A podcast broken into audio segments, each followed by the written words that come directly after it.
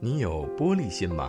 会认为别人的一举一动都和自己有关，别人说的悄悄话是谈论自己的，别人做的事情是针对自己的，从而添油加醋的进行脑补，自己给自己徒增烦恼。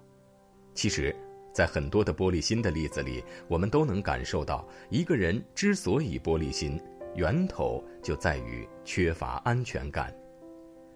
央广的听众网友们，大家晚上好，我是马瑞。今天想和大家分享林子树的文章，我们一起看看是个怎样的故事。作家契科夫在一个文官的死里讲了这样一个故事：一个人在剧院看戏时，不小心冲着一位将军的后背打了个喷嚏，便疑心自己冒犯了将军。他三番五次向将军道歉，结果惹烦了将军。最后，在被将军呵斥后，他竟一命呜呼了。这个人不过是在将军的背后打了个喷嚏，将军根本没有当回事，可他却以为将军会生气，三番五次的打扰将军，最后被将军不耐烦的呵斥。这个故事看似荒诞，其实影射了一部分有玻璃心的人，他们有一个共同点。就是都具有把自己的感情、意志、特性投射并强加于他人的一种认知倾向，而且极其敏感、胆怯、羸弱。玻璃心的人特别敏感，甚至有些神经质。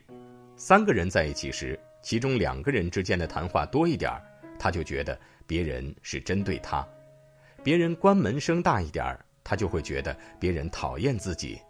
跟别人聊天，对方没有秒回。他便会臆想出一大堆可怕的事情。他们一直生活在自己的世界里，有着一套应对外界的想法和社交理论。一旦发现别人和自己不一样，便会觉得自己受到了伤害，内心极其不安。单位有一个非常优秀的小伙子，因为一件小事辞职了。虽然他辞职的时候，大家都在极力的挽留。但他去意已决，完全不在乎众人的意见。他跟我告别，我说：“真的太可惜了，你原本可以走得更远。”他说：“这样的单位真没意思，我也没见过这样的领导，再待下去我怕自己会发疯，劈头盖脸的骂人，真的太伤自尊了。”其实对于这件事，我和他的看法完全不一样，因为是媒体。领导对员工要求很严，这个小伙子因为在校对的时候漏掉了两个错别字，被领导知道后叫到办公室一通臭骂，最后他受不了了。临别之际，小伙子还说：“你说不就两个错别字吗？至于这样吗？完全不顾别人通宵达旦的付出。”在他的眼里，这根本不是致命的错误，所以他忍受不了领导的批评。有很多年轻人受不了半点委屈，他们渴望被赞美，忍受不了批评，做事情也特别情绪化。这说到底就是玻璃心在作怪。我们要做的就是去战胜它，不让它成为自己前进的绊脚石，不让它牵绊自己的意志，束缚自己的行动。也只有这样，我们才能把玻璃心打磨成钻石心。生活中，我们经常会遇到这样的人，无论别人说什么、做什么，都会牵扯到自己身上。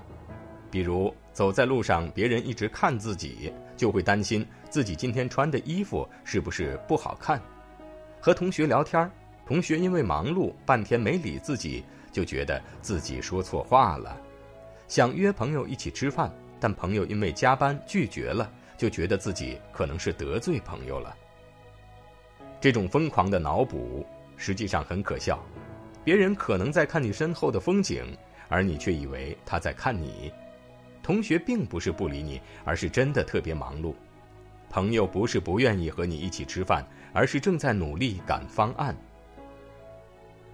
玻璃心的人都缺乏安全感，还会把别人的心思揣度的变了形，将人心复杂化。他们会给自己制造很多无谓的困惑。导致处理不好社会关系。成长并不是一帆风顺，我们会遇到很多困难，所以丢掉你的玻璃心吧，尽可能的去直面它，去做正向的沟通，从根本上去解决问题。也只有这样，你才能获得自信与安全感，才能让自己的人生之路更加璀璨。好了，今天的分享就到这里，我是马瑞，祝大家晚安。不敢回看，左顾，自然的暗自喜欢，偷偷的沉总没完的坐立难安，试探说晚安，多空泛又心酸。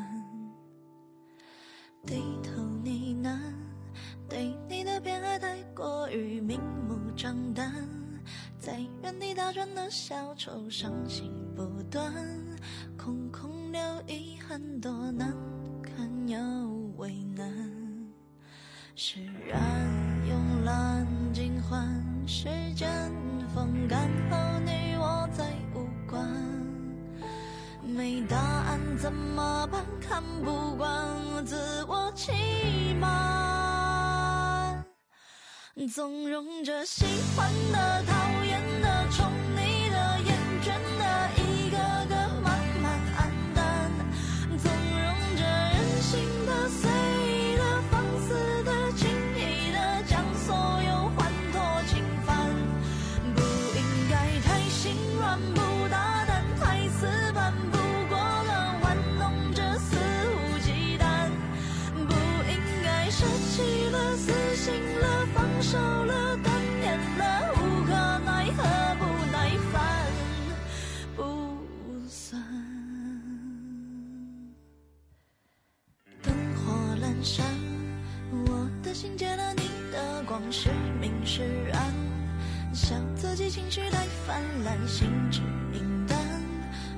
自嘲成习惯，多敏感又难缠。